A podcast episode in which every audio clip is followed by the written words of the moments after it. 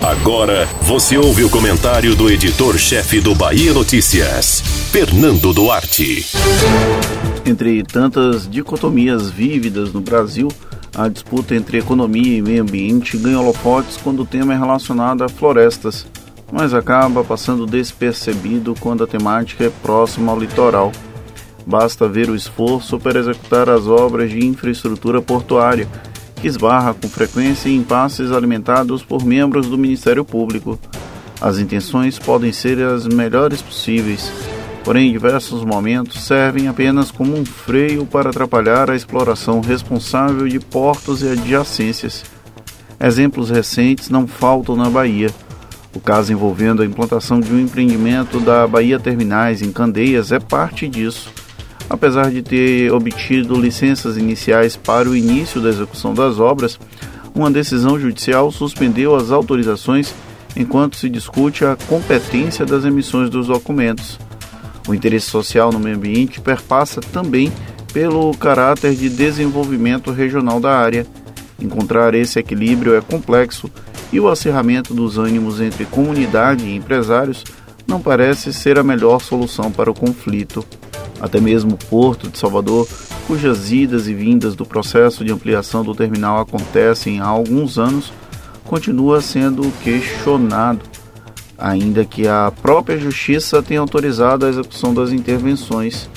Ou mesmo o episódio da Prainha, também em Candeias, quando a Brasquinha foi impedida de construir um novo porto por interferência da Justiça. Essa política excessivamente cautelosa gera instabilidade capaz de provocar a evasão de novos investimentos no setor, já tão combalido pela própria história do país. E olha que há a iminente votação da regulamentação do que se convencionou chamar de BR do Mar, que altera regras de cabotagem no Brasil e pode garantir um novo vetor de desenvolvimento para a nação. Em alguns momentos, parece haver um ativismo judicial escondido sob o manto da preocupação ambiental, que é justa, mas não deve se sobrepor por completo à evolução econômica das áreas em debate. Se o manejo responsável de praias, estuários e até mesmo de biomas do entorno é possível, ao optar por não fazê-lo, impõe o estigma de que esses investimentos são nocivos, independente de consequências mensuráveis, a exemplo da geração de emprego, renda ou melhora da infraestrutura local.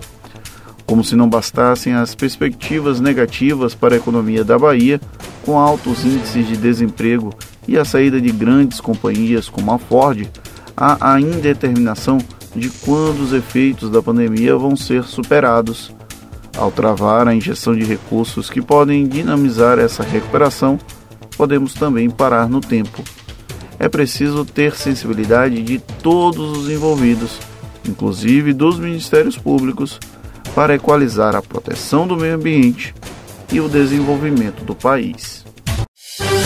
Você ouviu o comentário do editor-chefe do Bahia Notícias, Fernando Duarte.